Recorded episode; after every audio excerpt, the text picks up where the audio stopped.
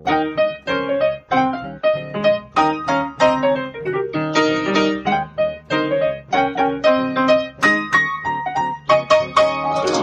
und herzlich willkommen zu Folge 33 vom Was denkst du denn Podcast. Hier ist Nora Hespers. Und Rita Molzberger.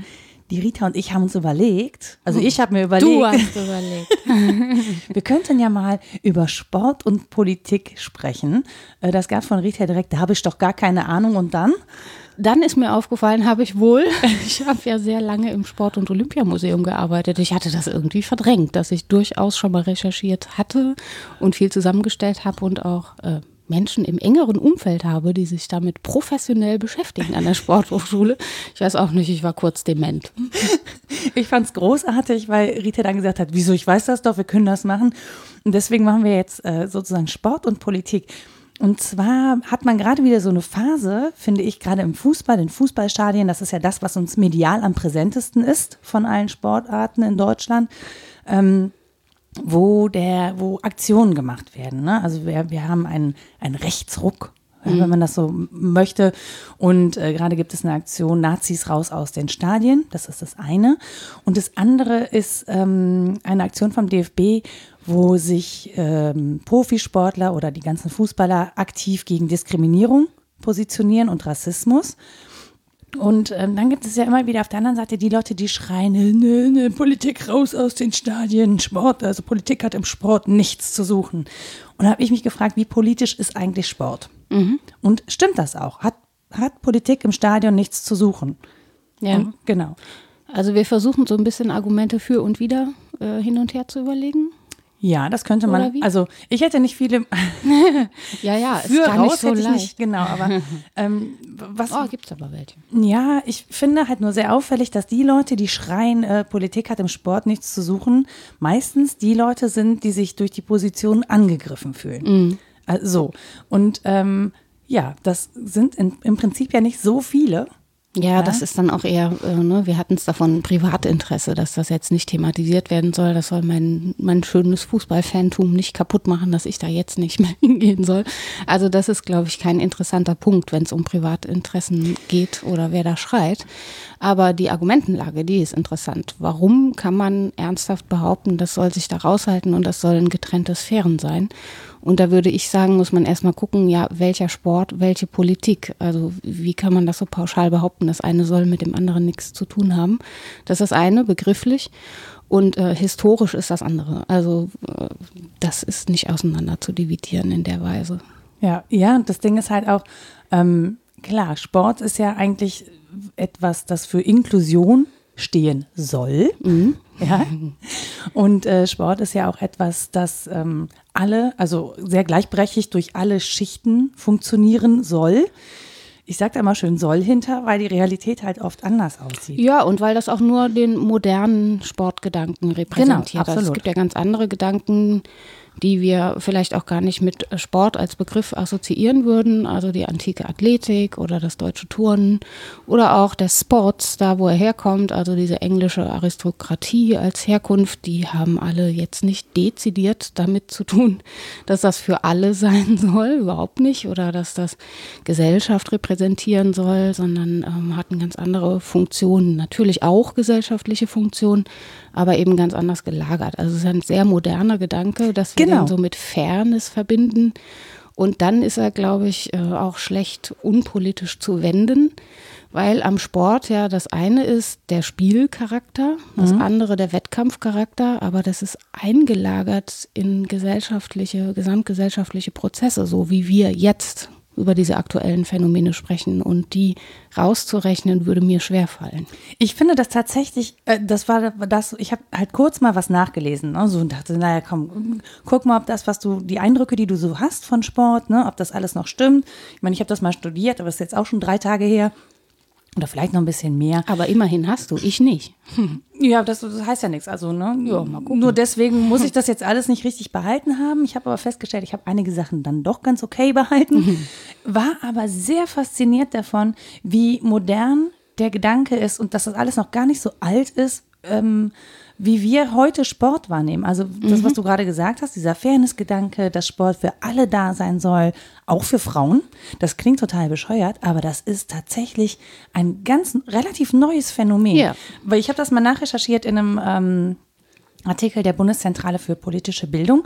Und ähm, tatsächlich gab es 1975 erst eine Verabschiedung der Europäischen Charta Sport für alle. Und erst danach, 1976, fing das zum Beispiel an, dass mehr Frauen zum Beispiel bei Oly- Olympischen Spielen mitgemacht haben. Und 76 hieß das, dass erstmalig der Anteil über 20 Prozent war. Das ist nicht richtig viel. Und das zeigt halt auch, Sport für alle ist ein, keine Ahnung, keine 50 Jahre alt, ne? Ja, also es gab natürlich immer schon Frauen, die an diesem Sportsgedanken teil hatten, äh, insbesondere Frauen der Aristokratie aus, dem, aus den englischen Wurzeln. So um, weiß ich nicht, 1890 rum kann man, glaube ich, ganz gut belegen, dass da viel Tennis gespielt wurde, die klassischen englischen Sportarten, ne? Tennis, Rudern und so, überall, wo man gut äh, Sieger und Verlierer erkennen kann, damit man drauf wetten kann. Ja. Denn tatsächlich war das ja immer dem Wettgedanken verbunden in England, also lange Zeit. Ähm, da gab es immer Vereinzelte, die teilnahmen, aber wenn wir über Zahlen sprechen, klar, sind 20 Prozent nicht viel. Und auch das eingelagert in politische Prozesse, ja, zu sagen, das muss jetzt für alle sein, ist eine politische Aussage. Da geht es nicht um den Sport an sich und wir müssen nur an die Olympischen Spiele 1933 denken und an die filmische, 36. äh, 36, ja, an die filmische Aufarbeitung äh, von Leni Riefenstahl und so weiter. Natürlich geht es da ähm, nicht nur um Männlichkeit, da werden auch Frauen gezeigt, wenn wir jetzt über den Frauenaspekt sprechen. Aber dass das für alle ist im engeren Sinne, das ist ein äh, sehr, sehr moderner Gedanke. Unter anderem, weil der Athlet und die Athletin ja schon eine herausgehobene Figur ist. Und das finde ich äh, bedenkenswert. Ähm, sowohl an der Athletik als auch ähm, am Sportgedanken bildet sich ja auch philosophisch was ab. Was sind das für Heroen, ja, die, wir, die wir bewundern wollen? Ich glaube, das läuft ja auch gerade äh, wieder das Format ewige Helden. Ne? Also ich dieses nicht. Helde, Heldentum, äh, ehemalige Olympia- und Weltmeister und so, die sich dann messen in fairen Wettkämpfen und dann wird festgestellt, wer der Beste, die Beste ist. Und sind auch immer Frauen und Männer. Also das ist, wie gesagt, ein sehr moderner Gedanke und den philosophisch zu wenden, das haben auch einige gemacht. Zum Beispiel Peter Sloterdijk. Soll ich kurz? Ja, bitte. Ich bin ganz gespannt, deswegen bin ich so still. Ja, äh, in seinem Buch Du musst dein Leben ändern und auch in anderen Büchern geht es ihm um den wesentlichen Punkt der Askese und der Übung und der bedenkt auch Leibesübung. Also, äh, Sport in besonderer Weise, da kann man zustimmen oder nicht. Aber er sagt, das sind exemplarische Figuren, die wir uns da angucken. Und äh, hier in Du musst dein Leben ändern ist besonders ein Kapitel der Figur des Trainers äh, gewidmet der so ähnlich äh, ist wie ein Meister oder ein Apostel oder irgendwie sowas. Und er sagt, die Funktion ist eigentlich, dass die Unwahrscheinlichkeit stabilisieren, diese Figuren. Das sind unwahrscheinliche Erscheinungen, die wir aber als stabil erleben. Die gehören irgendwie gesellschaftlich dazu, dass wir so Ausnahmemenschen haben. Ähm, ist ein bisschen mal Nietzsche geklaut. Sagt er aber auch, weil der schon davon sprach, dass Künstler, Philosophen und Heilige irgendwie besondere Figuren sind. Also diese Frage der Abbildung von Heroischem, die gibt es immer schon.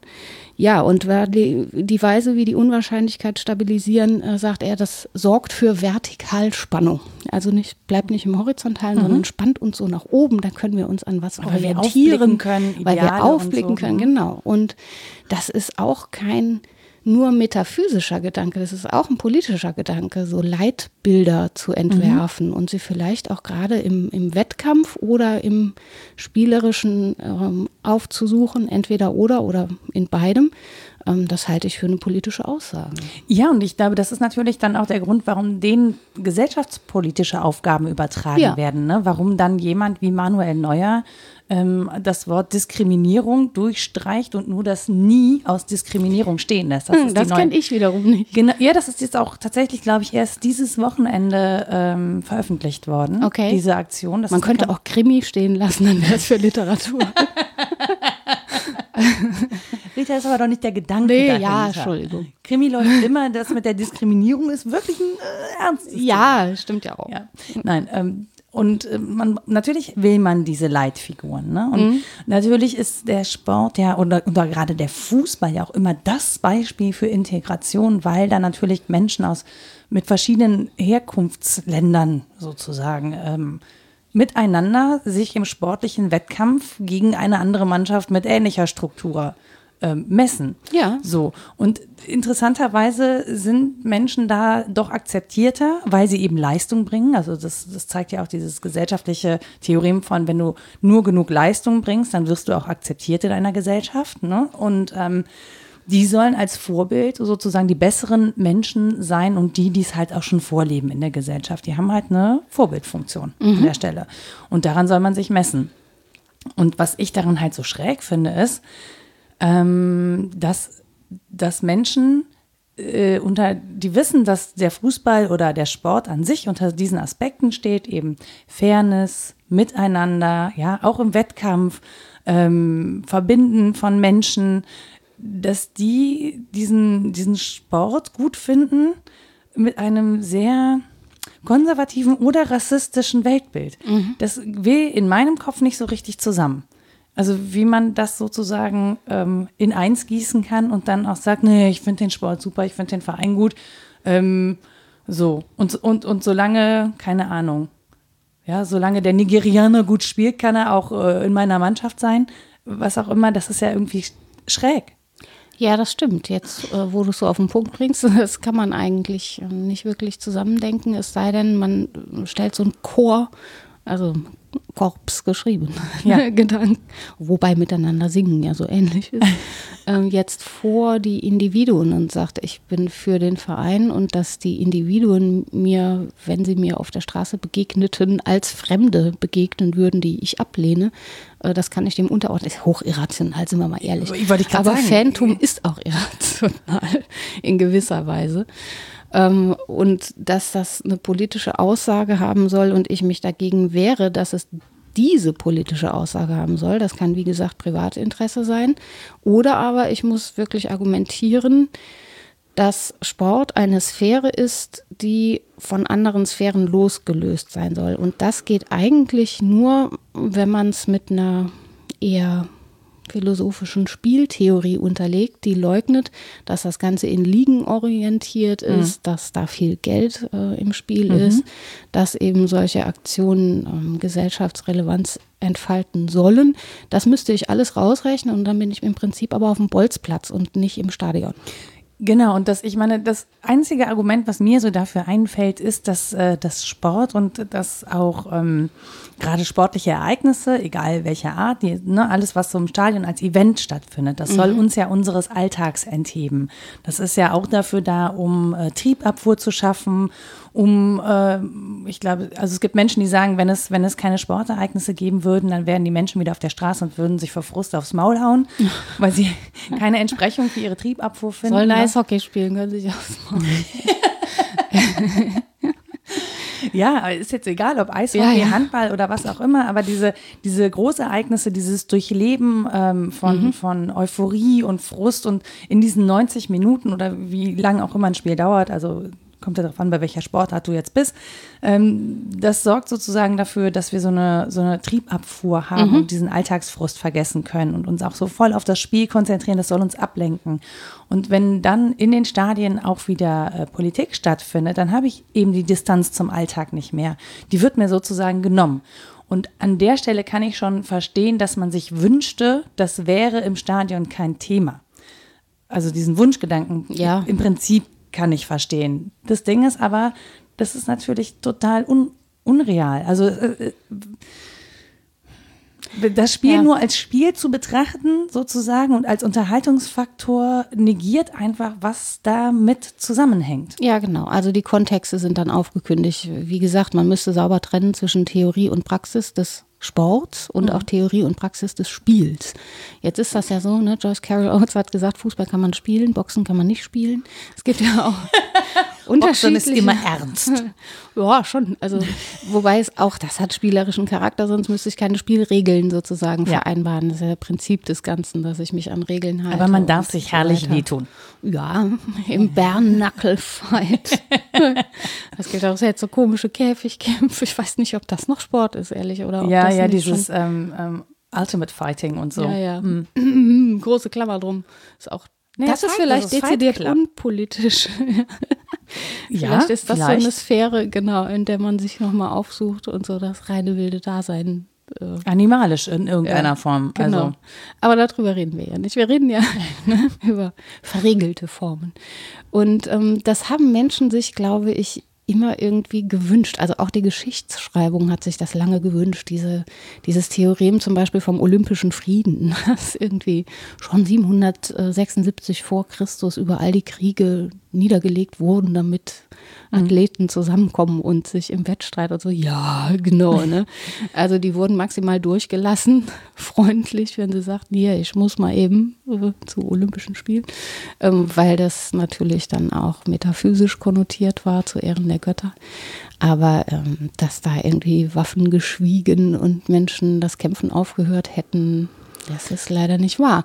Und genauso wenig kann ich für heute postulieren, äh, das soll außerhalb der Stadiontore bleiben, wenn dieses Stadion an sich schon allein der Ort irgendwie ein Politikum ist. Also ich meine, auch die Menschen, die sich da versammeln, ne, sind ja, ja also auch da, es gibt äh, das ist ja das Interessante, finde ich, dass sich da in so einem Fußballstadion, auch hier in Köln, ähm, Hooligans, ja, hm. ähm, Ultras Menschen, die extrem links sind, Menschen, die extrem rechts sind. Auch die gibt es in Köln, ja. Und mhm. auch die gibt es natürlich unter Kölner Fans, muss man, oder ich weiß gar nicht, ob man das dann Fans nennen kann, ne? Also mit dem Begriff. Gruppierungen. Ja, aber es gibt einfach sehr viele verschiedene Gruppierungen. Es gibt da die Familienmenschen, es gibt äh, die Feministen, also es trifft sich ja sozusagen an diesem Ort, trifft sich die ganze Gesellschaft. Ja. Ja, in all ihren Ausprägungen.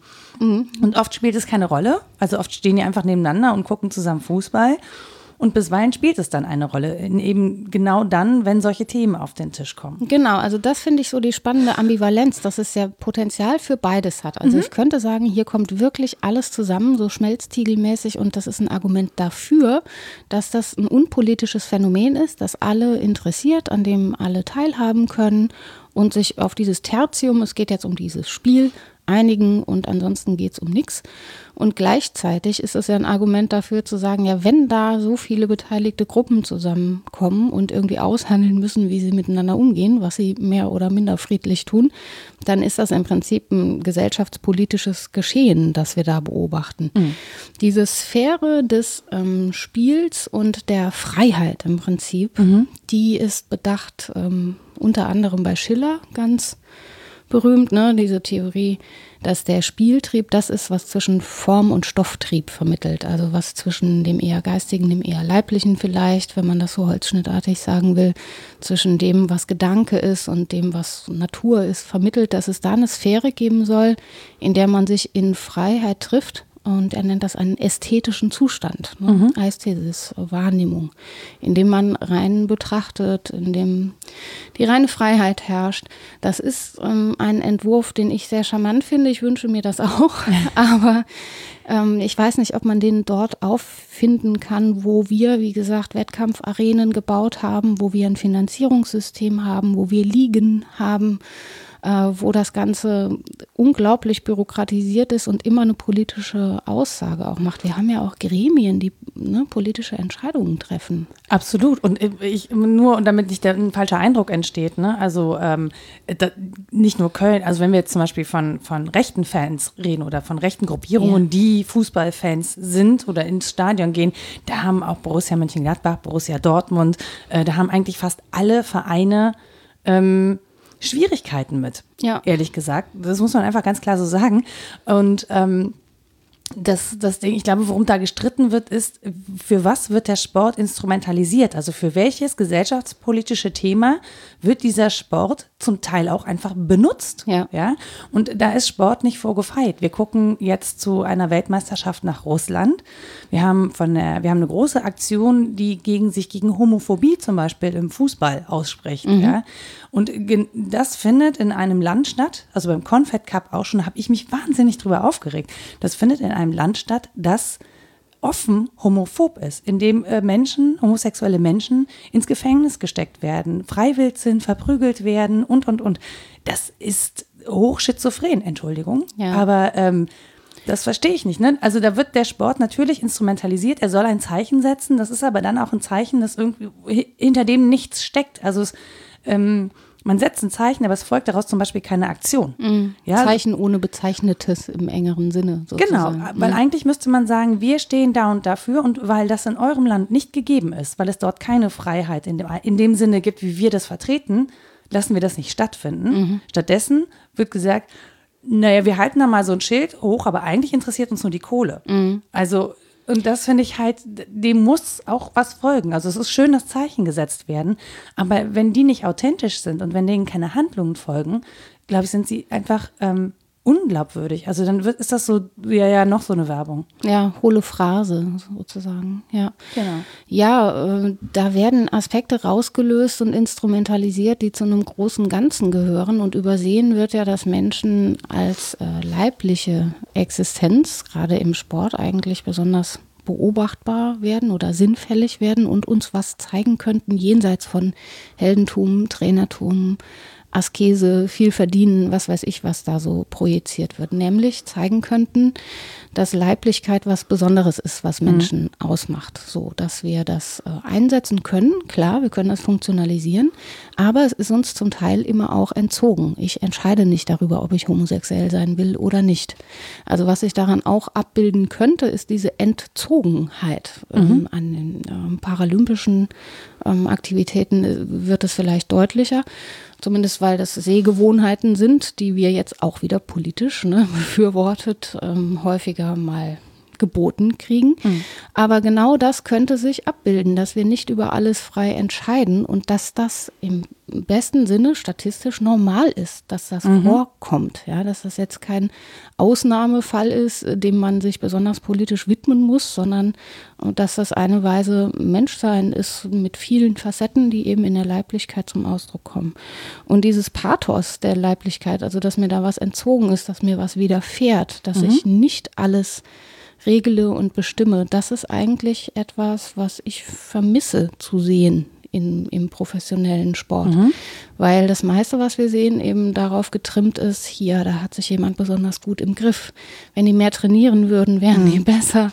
Ne, das wirkt alles, als sei das Verfügungsmasse oder Material. Ne? Der, wenn jemand verletzt ist, muss der schnell wieder fit gemacht mhm. werden und so weiter. Und das ist eine bestimmte Weise, Körperlichkeit zu sehen und sie politisch auch zu verwenden. Da kann man sich dann entscheiden, welchen Aspekt man jetzt wichtig findet, die Hautfarbe gerade oder was auch immer, mhm. ne? oder das fehlende Körperteil. Aber Leiblichkeit als Ganzes kommt da eigentlich kaum noch vor. Ich finde, das ist so eine äh, Frage, bei welchem Verein du äh, hinguckst, ehrlich gesagt. Also ähm, und das finde ich, das finde ich gerade sehr spannend. Also ich vergleiche da Fußball tatsächlich mit äh, Harry Potter, wenn die, ähm, ja, wenn, wenn die Jungs und Mädels in Hogwarts dann von dem Gut ja. sortiert werden, wo sie hingehören. Ne? Ja. So, und das sind ja schon, also diese vier Häuser stehen ja für einen bestimmten Wertekanon immer. Ja. Und so ist das beim Fußball irgendwie auch, je nachdem, wo du dich hinsortierst. St. Also, Pauli-Fans sind genau, anders als. Ja. ja. genau, die sind halt dann extrem links zum Beispiel. Oder das ist zum, zumindest eine Position, die man dem FC St. Pauli unterstellt. Das kann man ja sehen. Also, ich bin ja immer dagegen, irgendwie Dinge in links und rechts zu unterscheiden. Aber ähm, für mich wäre das, okay, die sind extrem humanistisch geprägt und das fände ich auch okay. Mhm. Da muss ich nicht links, rechts, oben, unten sagen. Ähm, oder wenn man zum Beispiel zum SC Freiburg guckt, ja, wo, äh, wo mit einem Trainer auf und ab und auf und ab gestiegen wird, die, die äh, gute Spieler ausbilden, die sie immer wieder verlieren, weil dieses System eben so ist, dass die guten Spieler zu den guten Vereinen gehen. Ähm, aber du hast dann einen kleinen Verein mit einer ähm, großen Stabilität, mit einer großen Loyalität, dem Trainer zum Beispiel gegenüber, dieser Trainerfigur, der sich auch immer wieder offen positioniert, auch politisch, mhm. ja, dafür auch angegriffen wird. Ähm, aber wo auch, ähm, oder du hast immer wieder so Geschichten wie ein Spieler verletzt sich ähm, und dann sagt der Verein, wir behalten den trotzdem oder der ist jetzt bei uns in der Geschäftsführung oder was auch immer. Also wir integrieren den einfach Gnadenbrot nennt man. Nein. Naja, aber das ist dieses, wir halten zu dem und wir lassen ihn nicht fallen, weil mhm. er viel für den Verein geleistet hat. Das gibt es schon auch, aber das sind die Geschichten, die werden halt einmal erzählt und dann wird wieder, ist wieder Business as usual. Mhm. So. Und das, das finde ich auch sehr spannend, ehrlich gesagt, an der, an der ganzen Sache.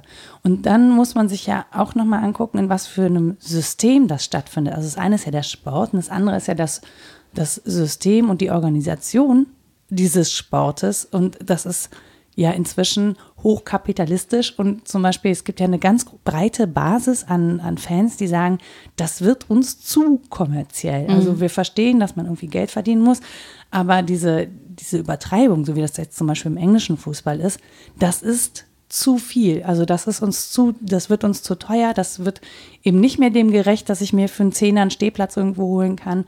Ähm, und es gibt so gefühlt eine Orientierung wieder zurück in die unteren Ligen, wo der Fußball noch in Anführungsstrichen ehrlicher ist. Mhm. Also wo es noch nicht diesen Ausverkauf gibt, wo die Geschichten, die geschrieben werden, noch andere sind, wo ähm, eine größere Loyalität von Spielern auch zum Verein herrscht, ja, weil er nicht für die nächsten äh, 80, 90 Millionen zum nächstbesseren Verein wechselt und so.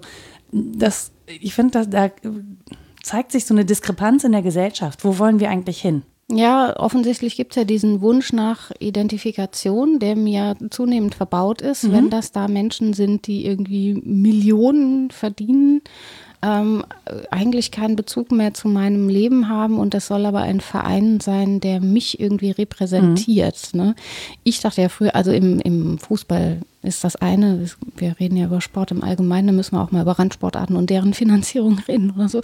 Aber im Fußball ist ja dieses Ligasystem etwas, was man jetzt mal ganz naiv betrachtet, ähm, als was Regionales auch ansehen könnte und mhm. sagen, in Köln spielen Kölner und in Freiburg spielen Freiburger und wenn ich da in der Nähe geboren werde, bin ich irgendwie automatisch Fan, da kann man jetzt nichts machen. Ne? Und dann bin ich dem sozusagen verhaftet und da geht es, äh, also wenn man das mal so klein, klein denken möchte, wäre das eine Logik, in der dieses System funktioniert. Ist aber ja nicht so. Da, äh nicht zwingend, aber schon auch. Also das ist auch schon was, was find, empfinde ich zumindest so, ähm, wobei ich glaube, heute überlässt man den Kindern mehr, für welchen Verein sie sind. so früher war das, glaube ich, ich glaube auch, das ist wie in der Religion. Die nee, lässt man erstmal nicht taufen und dann guckt man mal, was da rauskommt. Aber tatsächlich, wenn ich da jetzt gerade ja, so ja. drüber nachdenke, habe ich das Gefühl, klar, früher wurdest du irgendwie so reingeboren ja. in, dein, in, deine Vereinszugehörigkeit. Ne, da konnte man halt nichts für. Und heute kannst du dir die aussuchen. Ja, ja, so bin ich zu meinem HSV gekommen. Weil meine Schwester wirklicher Bayern-Fan war und mein Bruder wirklicher Köln-Fan und ich war drei Jahre alt und musste auch eine Tasse und einen Schal kriegen. Das war HSV. Ja, danke. Jetzt bin ich HSV-Fan oder was? Warum? Ich bin gut damit, seitdem ich weiß, dass Bjarne Mädel auch HSV-Fan ist. Ich bin versöhnt. Aber ich habe damit eigentlich nichts zu tun. Also diese Freiheitsbestrebungen einerseits, ich muss mir das frei wählen können und es muss auch ein äh, Identifikationspotenzial andererseits haben. Das ist natürlich ein hoher Anspruch. Also wie, ja, ne? total. Ne? Wenn ich jetzt regional keinen Verein finde, der meine politische Meinung repräsentiert. Ja, stell dir mal vor, du bist Hardcore Links- und Bayern-Fan. Ja, geht das denn überhaupt? muss man sich fragen, ob das geht. Ne? Ja.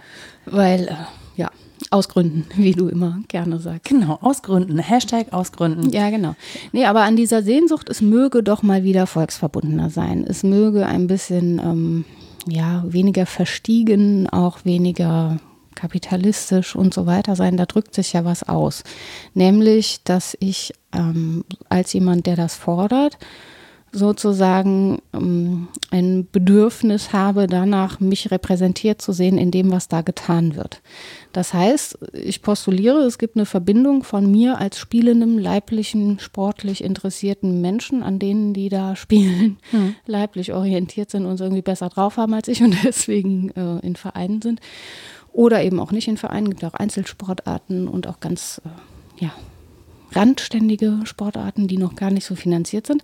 Aber das wird eben verhandelt als etwas, was Menschen gemein ist. Mhm. dass sie alle diesen Trieb haben in irgendeiner Form und sich identifizieren können dann mit, mit Figuren, die es auf besonders gute Weise können.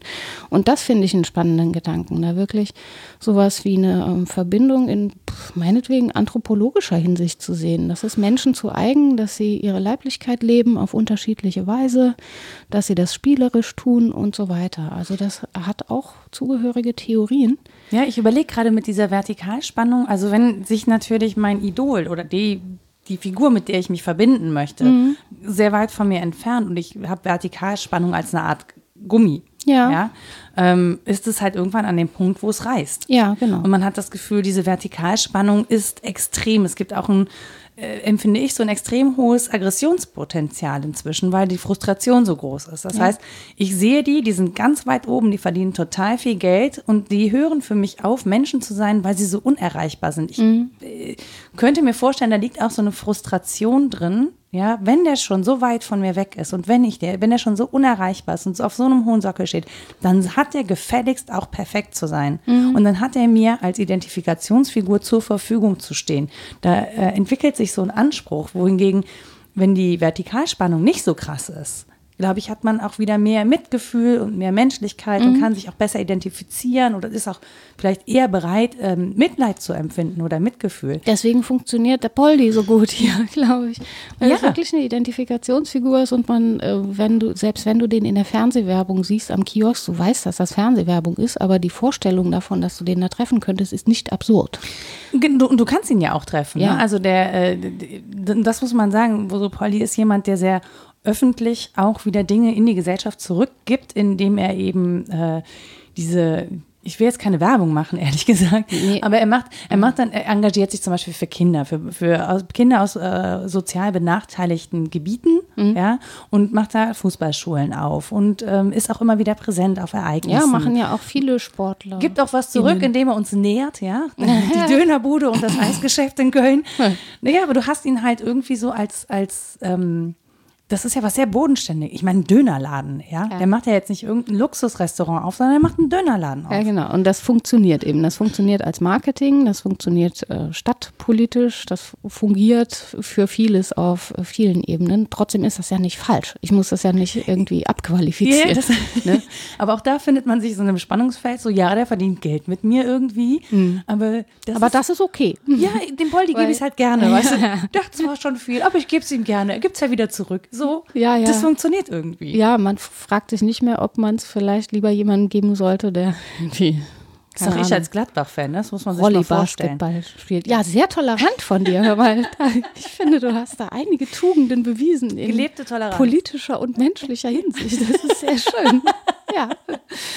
Also ich würde es zurückführen auf Kulturtheorie, weil ähm, diese Vertikalspannung einerseits natürlich zwischen mir und einer Person sein kann, wenn ich so eine Identifikationsfigur aufsuche, in, und andererseits kann das ja auch was Gesamtgesellschaftliches sein, dass es da so Felder gibt, die miteinander verbunden sind und in denen sich das entwickelt. Und dass der Sport, so wie man ihn jetzt, also den kann man kaum zusammenfassen, weil das so ein heterogenes Phänomen ist, aber wir versuchen es mal, dass der Sport irgendetwas etwas repräsentiert, was ähm, wichtig ist noch in anderer Hinsicht. Und das muss nicht das Politische sein, das kann zum Beispiel auch äh, das Menschliche, wenn es das denn gibt, sein oder das Kulturelle. Also es gibt ja diese, das hattest du bestimmt im Studium viel ausführlicher als ich, hier die Homo Ludens-Theorie äh, von Heusinger. Nora guckt erschrocken. Nee, ich, ich, überlege gerade, ob ich das schon mal gehört habe. Das hat der Professor nicht. Lemmer dir bestimmt erklärt. Ach so, ja, ja, der gute Herr Professor so, jetzt, Lemmer. Da erinnerst du dich, ne? Das ist der Doktorvater von meinem Bruder. Deswegen Ach, witzig. So. Ja, doch, doch, den hatte ich wohl auch. ja, ähm, also Heusinger. Heusinger? Ein berühmter Vertreter der Spieltheorie auf eine Weise, also dass Menschen als Spielende zu betrachten sind. Und er macht argumentativ klar, dass das Spiel und damit auch der Sport nicht so eine Größe unter anderem in der Kultur ist, sondern dass Kulturhervorbringung an sich spielerisch ist. Mhm. Dass wir also lernen müssen oder gut darin sein sollten, Kultur spielerisch hervorzubringen. Mhm. Das ist so seine Grundthese und die ist verbunden mit einer ja, Kulturkritik, würde ich schon sagen. Ähm, ich glaube, die Theorie ist von 1939, wo er ähm, argumentiert dafür, dass wir das verlernt haben, dass es zu wenig vorkommt. Also dass wir das als getrennte Sphäre betrachten, mhm. zu der wir einen Bezug haben können oder nicht, dabei aber übersehen, dass das eigentlich Quatsch ist. Der Bezug ist immer schon da. Menschen sind spielende Menschen und die sollten sich in dieser Freiheit, also ein bisschen auch eine Reaktualisierung dieses Spielgedankens mhm. bei Schiller auf andere Weise, dass wir Kultur hervorbringen sollten in spielerischer Weise und dann im Gegenzug ähm, die Spiele, die wir sozusagen kulturell verregeln, meinetwegen zu einem Sportsystem, auch diesen Charakter noch haben müssen, dass sie Kultur repräsentieren oder unsere Kultur bemühen. Und ich glaube, das ist das, was tatsächlich durch diese Überkommerzialisierung ähm, extrem aufhört. Ja. Also im, das, das, der Gegenpol, ja, oder wir müssen sagen, es ist eine überkommerzialisierte äh, Gesellschaft. Genau. Der Gegenpol zu Poldi ist ja übrigens Cristiano Ronaldo. ist das, das so? Ähm, würde ich fast sagen, hm? wobei der auch so ein, das ist auch sehr ambivalent, ehrlich gesagt. Ähm, ich war ja im Januar auf Madeira Aha. und der Cristiano Ronaldo, der kommt ja aus Madeira, ne? Und äh, da am Hafen in, von Funchal, der Hauptstadt von Madeira, ähm, gibt es ein Cristiano Ronaldo Museum. Heißt die noch nicht Cristiano Ronaldo Stadt? nee, offiziell. aber er ist, er ist, tatsächlich unweit dieser Stadt geboren, also mhm. fünf Minuten den Berg rauf, hat der Taxifahrer gesagt, aber nur mit dem Taxi, das kann ich euch versichern. da ist man zu Fuß nicht in fünf Minuten. und ähm, ich war halt in diesem Museum und ich meine, Cristiano Ronaldo ist ja schon sehr Mensch der Luxusprodukt. Also Christian, der macht keine Dönerbude auf, sondern der bringt halt Hugo Boss Parfüm raus in irgendwelchen Flakons, die aussehen, Entschuldigung, aber wie Sexspielzeug. Ich habe immer noch nicht erkannt, was es sein soll. Und hat dann so eine Art Mausoleum dahin gebaut in seinem Museum für seine Pokale. Und das ist glitzert und glänzt alles. Nirgendwo steht eine Erklärung, gar nichts. Da stehen nur diese Pokale. Ja, auch unter anderem der, der Pokal für 100 Millionen Facebook-Fans oder so. Ich habe ich höre staunen der Steht, der steht da neben diesen UEFA-Cup-Geschichten und die goldenen Schuhe sind da alle. Und was er aber auch macht, und das ist schon wieder kurios, ist, ähm, dass er die Fanart ausstellt. Also Briefe, Fanpost mhm. und Menschen, die ihn gezeichnet, gemalt, gebastelt haben in irgendeiner Form, die werden da ausgestellt. Das heißt, wenn ich was total Cooles für den Cristiano mache, kann das sein, dass meine Sachen in seinem Museum landen. Aha.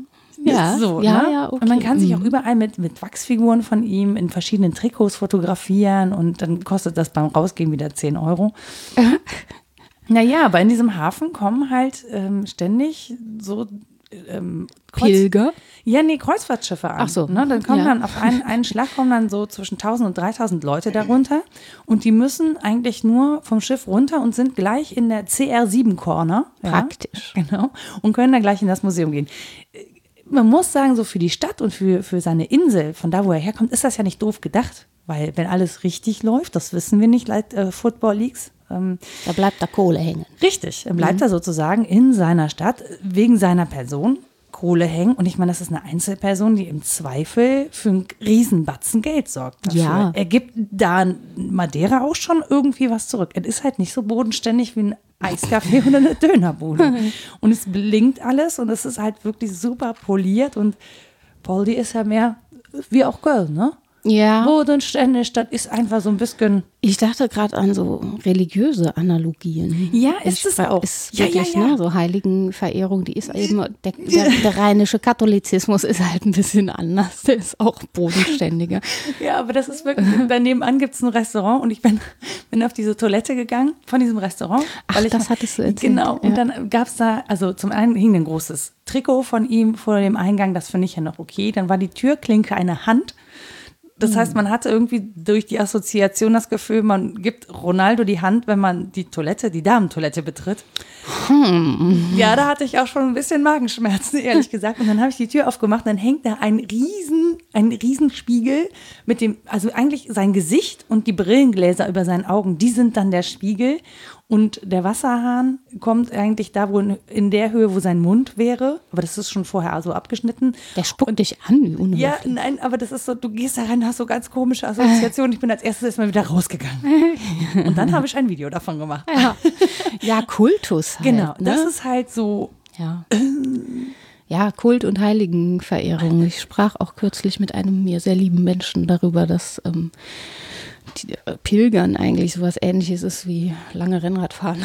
also so Selbstbesinnung ohne den Kuhhandel, den man mit Gott macht. Wenn man den denn auf Pilgerreisen macht ja. oder auf Wallfahrten oder so. Aber es hat schon ähnlichen Charakter. Ne? Also das spricht sehr für diese Theorie der Vertikalspannung und dass man einerseits an einer Erlöserfigur irgendwie alles festmacht für den Verein. Das mhm. hat man ja auch häufiger mal, mhm. dass es so genau. einer ist, der die ganze Sportart ähm, dominiert, auch über Jahre nicht nur wegen Leistung, sondern auch wegen Marketing. Ja, und das, und aber genau da finde ich, da, da kippt es halt, ne? Also mm. das Ding ist, warum kann Sport im Zweifel auch nicht mehr so politisch sein? Also warum werden aus Haltungen keine Konsequenzen gezogen?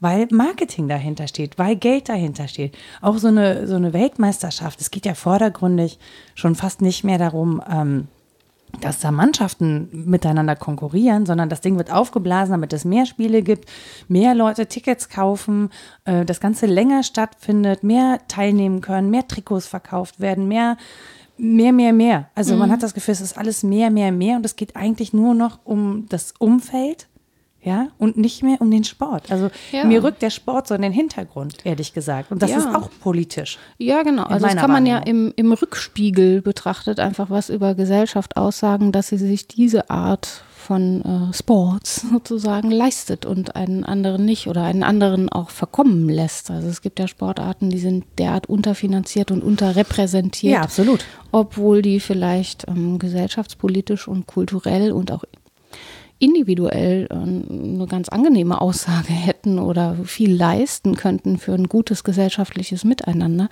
da muss man dann fragen, was ähm, das im Rückspiegel sozusagen bedeutet. Mhm. Wenn wir uns das Phänomen angucken, können wir es einerseits von außen, also mehr oder minder außen, kritisieren und andererseits auf uns rückspiegeln und fragen, was sagt das über uns und unsere gesellschaftlichen Kontexte aus, dass wir das so etabliert haben.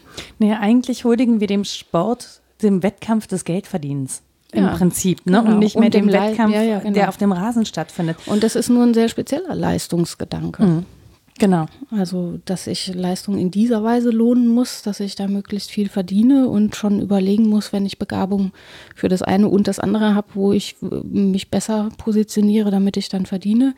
Oder als brillante Sportlerin einfach zusehen muss, dass ich irgendwie, weiß ich auch nicht, bei der Polizei oder bei der Bundeswehr unterkomme, mhm. damit ich finanziert bin. Also, das ist hochpolitisch. Ne? Genau, ja, an der Stelle auf jeden Fall. Also, auch wenn man überlegt, wie viele. Ähm äh, wie viele kleine Vereine zum Beispiel dicht machen müssen mhm. so, und alles sich so Richtung großer Vereine orientiert und die aber häufig gar nicht so viele Sportarten abbilden oder anbieten. Ne? So auch ähm, das Vereinswesen zum Beispiel mhm. klagt ja darüber, dass es Nachwuchsprobleme hat. Ja, ja, weil es auf Ehrenamt auch fußt. Ne? Genau, und, weil es auf Ehrenamt fußt ja. und keiner mehr Zeit oder Bock auf Ehrenamt hatte, so weil alle sich natürlich ähm, natürlich lieber Geld verdienen wollen ja, ja, oder die, müssen. Mh, die ne? Idee ist so ein bisschen obsolet geworden. Man kann das nachverfolgen auch an der Entwicklung der Turnidee, finde mhm. ich. Ne? Das war ja. Oh, die ist an sich auch schon sehr hochpolitisch. Ja, total. Genau. Also war auch als politische gedacht. Da hat ja niemand gesagt, wir machen jetzt mal äh, besondere Turnübungen. Aber das hat mit Politik nur zufällig zu tun. Das war dezidiert politisch ja. gedacht. Ne? Also um den Deutschen Bund zu repräsentieren unter Einigkeit und Turnvaterjahren und so weiter, völkischer Gedanke, dass da ganze Riegen turnen und nicht einzelne Preise kriegen, ähm, das hat ja alles Aussage und ist gleichzeitig ja dann auch sehr schnell gescheitert. Ne? Mhm.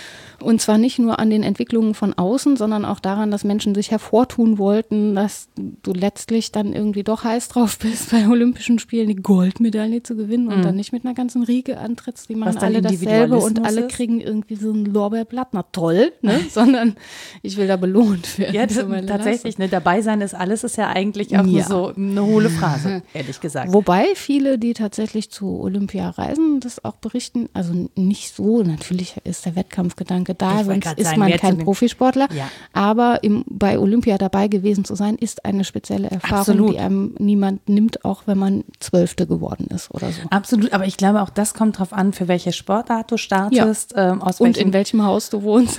in welchem Haus du wohnst, aber natürlich auch von, also ähm, mit welchen Bedingungen sozusagen du startest. Also gehst du da schon hin und weißt, du kannst vorne mit dabei sein, dann, glaube ich, verkehrt sich das so ein bisschen. Wenn du mhm. weißt, ähm, ich bin für mein Land angetreten, ich weiß von vornherein, dass ich hier nicht die Beste bin. Ja, also ich sehe die Zeiten der anderen oder die, die Werte der anderen und weiß schon, wo ich mich da ein, also man ist ja auch Realist. Ja. ja. Es gibt ja eine Norm und es gibt welche, die sind so knapp über der Norm und welche, die sind weit drüber und haben sich dann qualifiziert. Das mhm. weiß man ja vorher. Ja, ja, wobei man auch das ja zelebrieren und geil finden könnte im besten Ja, es wäre so schön, wenn das, mehr, wenn das mehr so wäre. Ja, ne? Ich also, habe mich immer gefragt, warum die indonesische Frau von einem Bekannten von mir nicht versucht, irgendeine abgefahrene Sportart zu machen und dann für ihr Land anzutreten. Das wäre doch voll cool. dann kann geil. sie zur Olympia reisen. Er hat überhaupt keinen Ehrgeiz entwickelt, also null. Kein Verständnis. Rita, was ist denn da schiefgelaufen? Weiß ich auch nicht.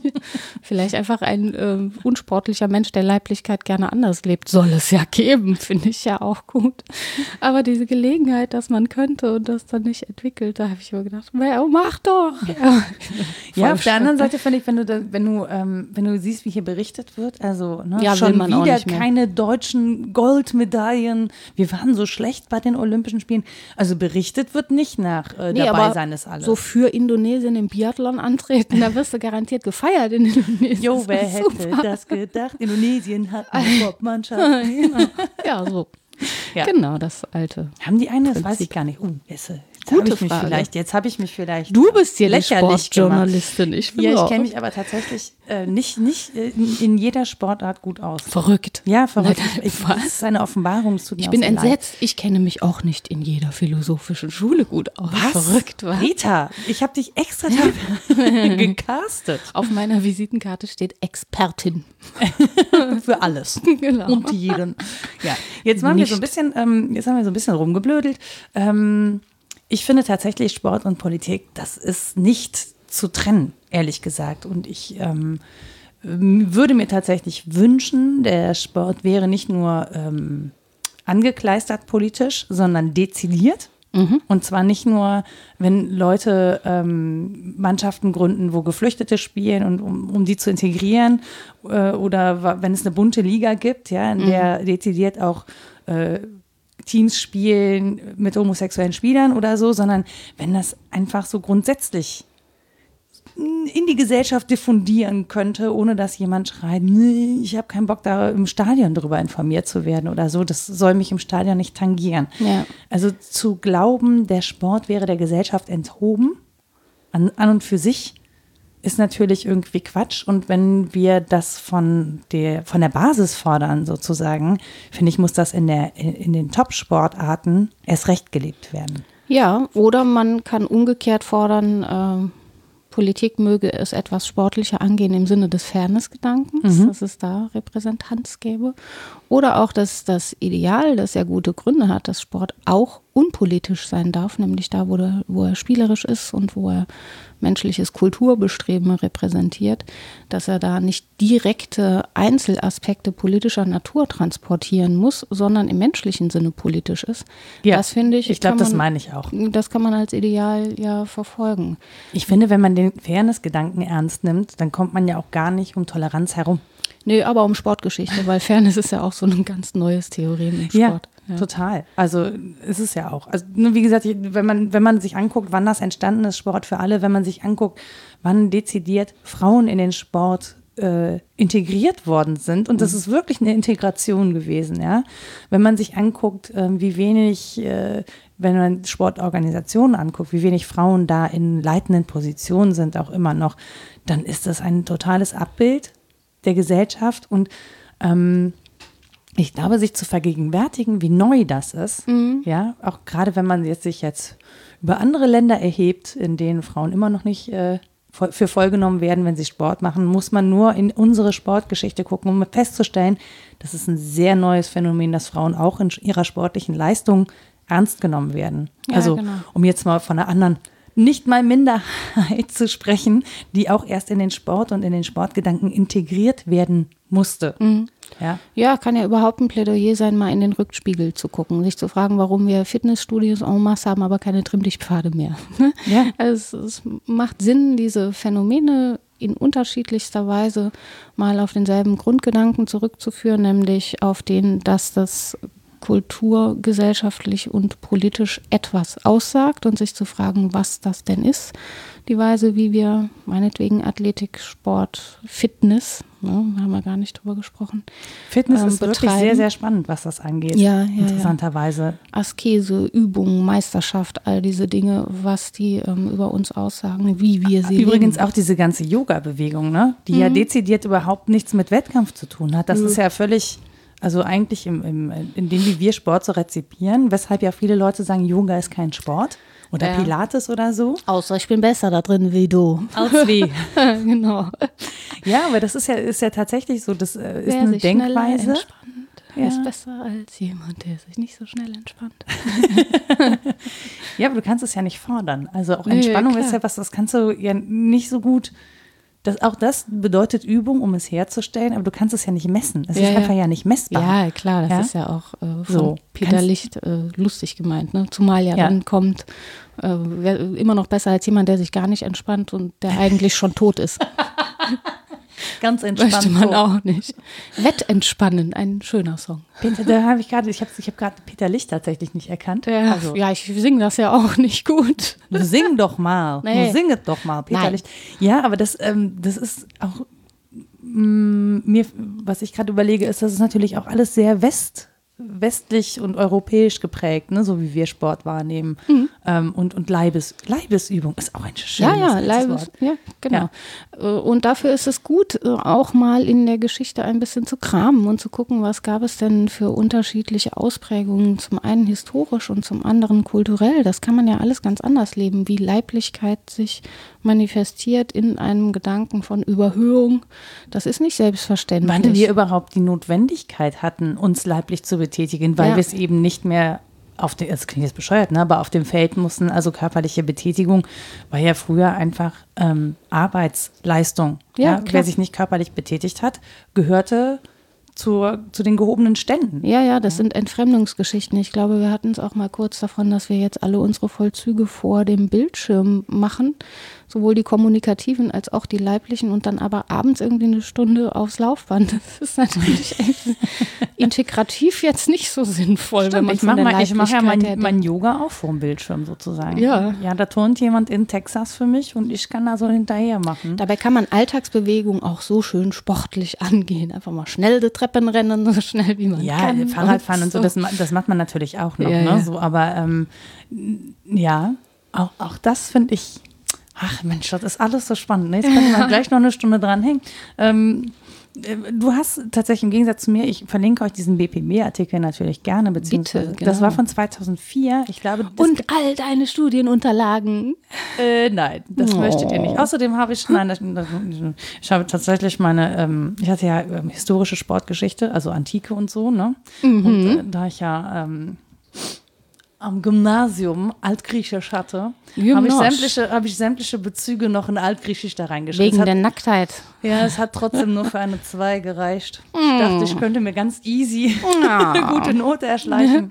Auch das geht im Sportstudium nicht unbedingt. Ich kann an der Spruche mal nachfragen, ob du eine Nachholklausur machen kannst, damit du noch dann sehr gut bekommst. ich glaube, ich weiß ich nichts. Beziehungen. Ich weiß nichts mehr dazu, wirklich gar nichts.